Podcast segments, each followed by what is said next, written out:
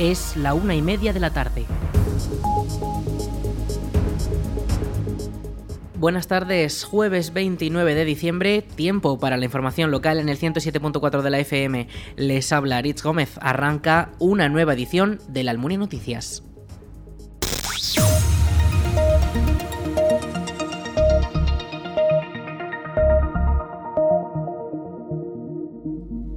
Taller de empleo del INAEM en la Almunia ha abierto su periodo de inscripciones para poder formarse en la nueva modalidad que se ofertará en la localidad durante los próximos meses. El proyecto presentado por el ayuntamiento pondrá en marcha dos líneas formativas y ya busca gente interesada en obtener la formación. Por una parte, se formará en albañilería a ocho personas mediante un proyecto de rehabilitación de espacios del antiguo matadero, el actual espacio joven de la Almunia, y paralelamente se formará a otras ocho personas como auxiliares de atención geriátrica en la residencia Santa María de Cabañas. Los talleres de empleo son una formación remunerada ya que los alumnos durante el año que dura su formación reciben un sueldo y al finalizar su formación teórica y práctica consiguen la certificación correspondiente. En el caso de la rama de construcción se alcanza un certificado de profesionalidad nivel 1, mientras que en el caso de la rama de auxiliares de atención geriátrica se obtiene un certificado de profesionalidad nivel 2. Las inscripciones pueden realizarse desde la web del INAEM o desde la web municipal laalmunia.es. La calle Santa Pantaria comenzará las obras para su completa renovación el próximo 9 de enero. Con una previsión de tres meses de trabajos, la nueva calle permitirá modernizar los servicios de suministros y evacuación, los cuales están algo deteriorados y sufren las consecuencias de que la calle se haya hecho históricamente por tramos. Escuchamos a Juan José Moreno, teniente alcalde de la Almunia. Y es una obra que también tiene día de comienzo y día de final. Eh, espero que el final también se adelanten a la a la previsión, porque son obras que están financiadas con el Plan Plus y tiene que estar acabada antes de antes del, del 20 de junio, pero bueno, el principio eh, serán cuatro meses, en febrero, marzo, abril, eh, tendría que estar totalmente acabada. Es una obra compleja, es una obra de una calle muy larga que va desde Carrera Ricla, el principio hasta el final que va hasta la antigua Nacional 2, eh, digamos hasta la confluencia con, mm, con Talleres La Hoz, Mercadona, con, esa parte de la, de la travesía.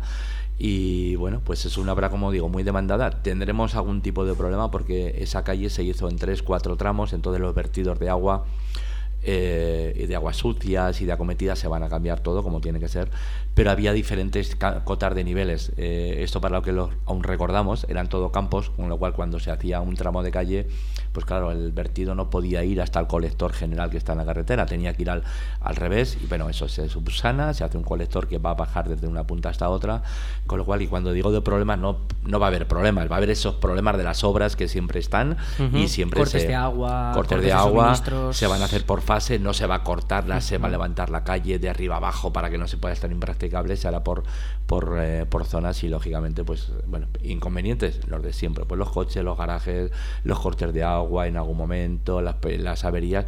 Pero bueno, va a ser una obra que como todas las obras cuesta y tienen problemas, pero que al final creo que va a ser una obra que va a quedar muy bien y una calle que le hacía falta ya como a otras de la Almunia que también hacían falta, pero esta ya estaba planificada, como, como he dicho, y bueno, pues a manos a la obra, como se dice, y que acabe muy pronto, la cuanto antes mejor y que se solucionen todos los problemas que, que esa calle ha tenido con el tema de, como digo, de, aguas, de olores y, de acometidas. Las obras abarcarán toda la calle desde su conexión en la carrera Ricla hasta la avenida Zaragoza y se realizarán por tramos para no afectar a toda la calle al completo en el mismo momento.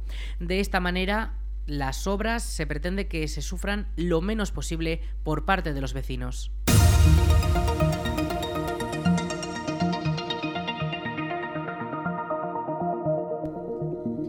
El área de Cultura y Participación Ciudadana del Ayuntamiento de la Almunia ha programado un ciclo de teatro infantil y familiar durante los primeros días del año que está dirigido a todos los públicos y especialmente a los más pequeños. El lunes 2 se podrá ver la obra La Chef Pipa, un espectáculo de títeres. El martes día 3 tendremos Maximum Magic, una función de magia y finalmente el miércoles 4 de enero será el turno del musical Los Mundos de Amelia.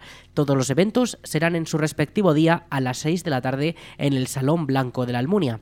Todas las entradas además cuestan 3 euros y medio y además la concejalía ha puesto a disposición un bono para los tres espectáculos que cuesta 8,40. Todo ello puede adquirirse y consultarse la información también en la web municipal y también la y también en la web aragontickets.com. La Biblioteca de la Almunia ha informado de que permanecerá cerrada por vacaciones desde el 27 de diciembre hasta el 12 de enero, por lo que los usuarios todavía están a tiempo de hacer sus devoluciones y de aprovisionarse para seguir leyendo nuevas historias durante las Navidades. Les recordamos, la biblioteca permanecerá cerrada desde el 27 de diciembre hasta el 12 de enero.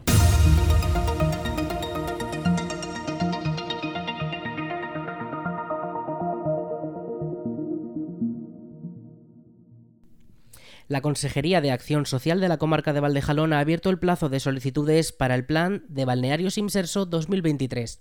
Las personas jubiladas tienen hasta el 9 de enero para presentar su solicitud y poder participar de febrero a agosto. Por el contrario, si prefieren participar de septiembre a diciembre de 2023, tienen de plazo hasta el día 15 del próximo mes de mayo.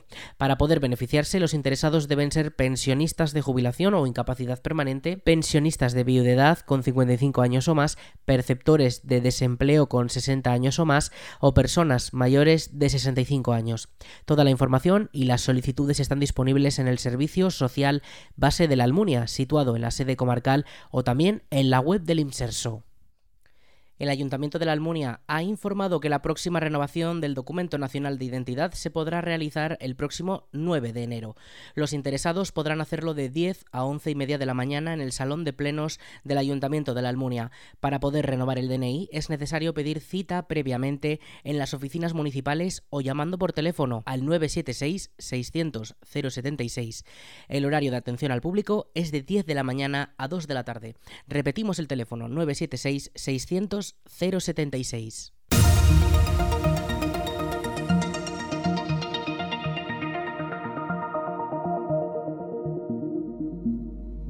Los bomberos de la Diputación de Zaragoza alertan del riesgo de no realizar un buen mantenimiento de chimeneas, estufas y demás equipos con los que combatir el frío de estos días, así como de la importancia de hacer un uso correcto de los mismos. Con la bajada de temperaturas típica de esta época del año, se intensifica la utilización de estos aparatos y con ello el número de incendios en viviendas originados por estas causas, por lo que es fundamental revisarlos antes de ponerlos en marcha y utilizarlos correctamente. Al jefe de intervención del Servicio Provincial de Extinción de Incendios de la Diputación de Zaragoza, Manuel Martínez. En muchas ocasiones lo que ocurre es que no se hace un adecuado mantenimiento y limpieza de estos aparatos de combustión. Por ejemplo, en las chimeneas pues es muy recomendable limpiar el tiro de la chimenea todos los años antes de empezar la temporada eh, para evitar el hollín que se acumula en las paredes del tubo de evacuación de humos que puede hacer de combustible y en el caso de las estufas, calderas de gas, todo este tipo de aparatos que generan combustión, pues hay que hacer una revisión de mantenimiento con un mantenedor autorizado para comprobar que la combustión sea completa y no pueda generar monóxido de carbono. Llamar al teléfono de emergencias 112 porque hay veces que suponemos que van a venir en nuestra ayuda y nadie ha avisado. Y bueno, si podemos intentar acabar con el incendio con seguridad, pues lo haremos, siempre en parejas, no estar nunca solo. Y si vemos que no va a ser posible que nosotros podamos pagar ese conato, pues entonces cuando tenemos que llamar al 112, avisar a los profesionales, que son los bomberos, y abandonar la vivienda. Abandonar la vivienda cerrando puertas a nuestro paso. Eso es muy importante. Tenemos que sectorizar el lugar donde se haya, se haya iniciado el fuego para evitar que el humo de esa combustión eh, se propague a otros, otros recintos, a otras habitaciones. es importantísimo. Eh, cerrar la puerta de fuego para, para garantizar la seguridad del, resto del bloque, de la vivienda. Hay que acordarse de coger las llaves también, porque muchas veces abandonamos la vivienda sin llaves y luego los bomberos tienen que forzar la puerta. No se debe utilizar los ascensores en caso de que haya un incendio. Si en el en la habitación o en la, vivienda hay humo, es aconsejable, por supuesto, caminar agachado, que es donde vamos a encontrar eh, la atmósfera más limpia. El humo siempre sube hacia arriba y va a haber más calor y es tóxico. nada, esperar fuera los servicios de emergencia para indicarles dónde se ha producido el incendio. Este año la verdad es que aún no ha comenzado fuerte ¿no? el tema de los incendios por calefacciones ya que se ha retrasado un poco el frío. Pero sí que esperamos que haya un repunte en el tema de chimeneas porque hemos visto que se ha aumentado mm, de una manera muy importante la compra de leña. Entonces, pues claro, es previsible que se vaya a hacer más uso de, las chimeneas, ¿no? con esto de todo el encarecimiento de, los otros combustibles, del gas, de la del gasoil, que se utilizan habitualmente, pues este año preveemos que va a haber un aumento también de incendios de chimenea y si es posible que no, que no ocurra con estos consejos de prevención. Antes de comenzar a usar las chimeneas, estufas y diferentes aparatos de combustión, es necesario hacer una revisión. En el caso de las chimeneas, por ejemplo, el hollín acumulado desde el último uso puede quemarse al ser un combustible, lo que provocaría un incendio. En el caso del resto de aparatos ocurre lo mismo, es imprescindible revisar asimismo las estufas de butano y sus quemadores, por ejemplo, ya que una incompleta combustión genera monóxido de carbono cuyo riesgo es letal, ya que provoca una intoxicación por ello es aconsejable disponer de detectores de humo y de monóxido de carbono si tenemos estos aparatos. También es fundamental no sobrecargar los circuitos eléctricos, ya que en muchas ocasiones tener enchufados demasiados aparatos en un mismo enchufe provoca un cortocircuito que puede desembocar en un incendio en una vivienda.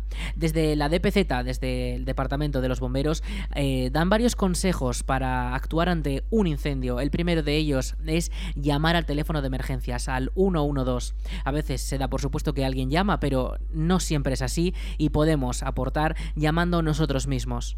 Otro de los consejos es cerrar todas las puertas y ventanas posibles, tanto en la habitación donde haya comenzado el siniestro, para evitar que el fuego y el humo se extiendan por toda la, vivienda como el resto de la casa si estos incendios nos pillan en un bloque de viviendas y el, cuarto de las escaleras, ese, ese, tramo de las escaleras está repleto de humo, no se puede pasar, lo más aconsejable es quedarse dentro de nuestro piso, colocar paños húmedos en las ranuras de la puerta para que no entre ese humo y lo más aconsejable es permanecer en la habitación más alejada del fuego y avisar desde allí los servicios de emergencias de que estamos atrapados. Además, si conseguimos salir, hay que acordarse de coger las llaves al abandonar la vivienda para entregárselas a los servicios de emergencias por si fuese necesario y por supuesto esperar fuera de la vivienda a los servicios de emergencias para que puedan actuar correctamente.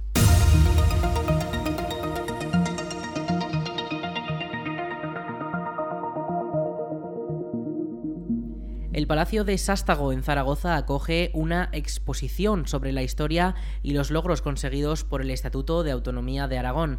La muestra es de acceso libre y se ha organizado por el Gobierno de Aragón junto a la Diputación Provincial de Zaragoza para conmemorar el 40 aniversario del autogobierno. Los interesados tienen hasta el próximo 22 de enero para poder ver las fotos, los vídeos y los objetos que explican las raíces de la identidad aragonesa, las reivindicaciones autonomistas el proceso de elaboración del estatuto y su desarrollo posterior. Escuchamos a Javier Lambán, presidente del Gobierno de Aragón. La historia, la hecha por los eh, historiadores, la que se contrasta con los documentos, la que se contrasta con la eh, realidad, la que huye de eh, maniqueísmos, la que huye de sectarismos, es un componente formidable para educar ciudadanos libres, para educar ciudadanos con sentido crítico, en definitiva, para educar demócratas. Y toda la eh, conmemoración del cuadragésimo aniversario del Estatuto de Autonomía que el Gobierno y otras instituciones vienen desarrollando desde hace varios meses ha tenido ese eh, propósito, el de que todo lo que se hiciera desde las instituciones debería ser siempre, pero en este caso de una manera especial, todo lo que se hiciera de las instituciones debería, ser, debería estar absolutamente impregnado de eh, servicio al interés general. En la inauguración han participado los presidentes de ambas instituciones y en el caso de la DPZ su presidente ha destacado que el autogobierno también ha sido vital para el medio rural. Escuchamos a Sánchez Quero, presidente de la DPZ.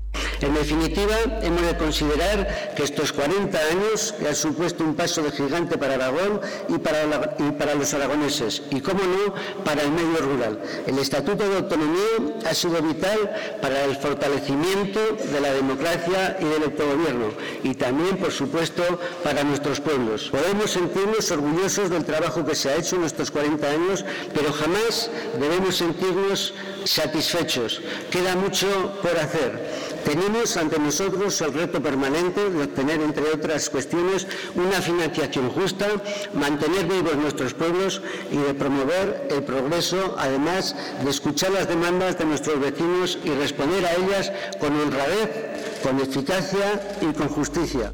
La exposición ha sido comisariada por Carlos Forcadell, catedrático de Historia Contemporánea de la Universidad de Zaragoza y director de la institución Fernando el Católico de la Diputación de Zaragoza, y puede verse hasta el 22 de enero en el Palacio de Sástago, con entrada libre.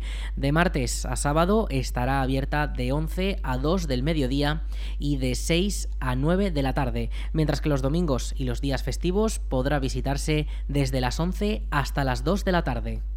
En la puerta del sol, como el año que fue, otra vez el champán y las uvas y el alquitrán de alfombra están. Los. Si esta noche vieja no tienen planes, deben estar en casa haciendo comidas, cenas o simplemente quieren compañía, quédense con nosotros porque la Almunia Radio ha preparado una programación muy especial para estos últimos días del año. Comenzaremos este viernes a las 11 con una nueva edición del cuento de Navidad que nos traen nuestros amigos del Club de Lectura. Al finalizar tendremos una edición muy especial también de la Replaceta en la que repasaremos algunas de las noticias más importantes del año en nuestra localidad e incluso tendremos nuestra ya fija sección de Artmonia. Nuestra programación habitual continúa hasta el sábado, cuando a las 11 de la mañana tendremos una edición especial de Cuba Libre, de dos horas además, en la que nos tomaremos las preuvas en directo en la Plaza del Jardín. Luego por la tarde, a las 2 de la, de la tarde, eh, Aragón Radio Noticias y a las 2 y media, de media hora más tarde, el mensaje institucional de fin de año del Gobierno de Aragón. A las 5 de la tarde, unas cuantas horas más tarde, un programa especial de repaso a la música de este año con música nueva lanzada hace en estos meses y con música que ha cumplido años este 2022. Ya por la noche, la mejor música para despedir el año y comenzar con buen oído el 2023. Y el día de Año Nuevo, a las 12 del mediodía, podrán escuchar el concierto de la coral almuniense. Desde la Almunia Radio queremos adelantarnos y desearles ya un feliz 2023, un feliz año nuevo lleno de grandes noticias y mejores momentos. Gracias por hacer realidad la radio local un año más. Quédense con nosotros porque merecerá la pena.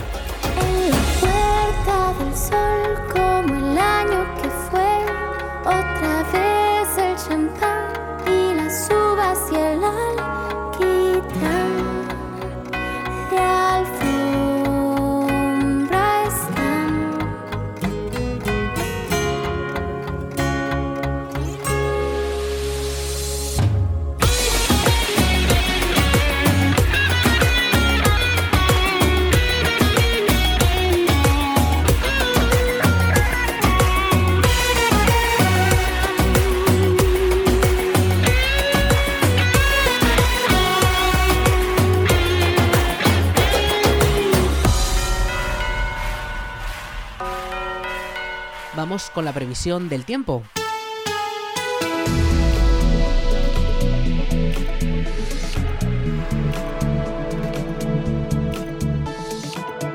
Para la jornada de este jueves 29 de diciembre tendremos cielos cubiertos. Las precipitaciones podrían caer muy levemente a principio de esta tarde. La temperatura máxima será de 16 grados y esta próxima madrugada la mínima será de 11.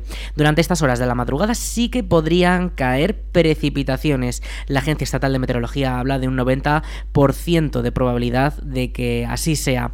Luego de cara a la mañana, a partir ya de esas horas del amanecer, no se podrían registrar tantas precipitaciones, pero sí que se irán despejando esas nubes y darán paso a nubes altas que tendremos eh, de cara a todo el día.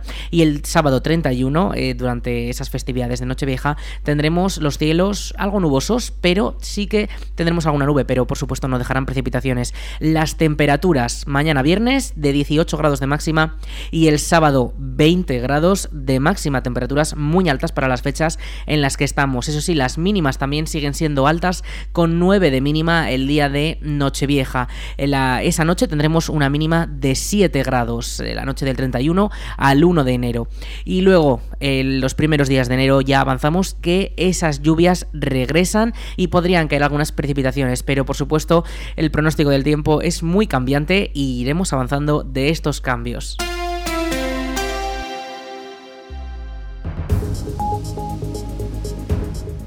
Hasta aquí la información local en la Almunia Radio. En unos minutos a las 2 toman el relevo nuestros compañeros de Aragón Radio Noticias. Más información en laalmuniaradio.es.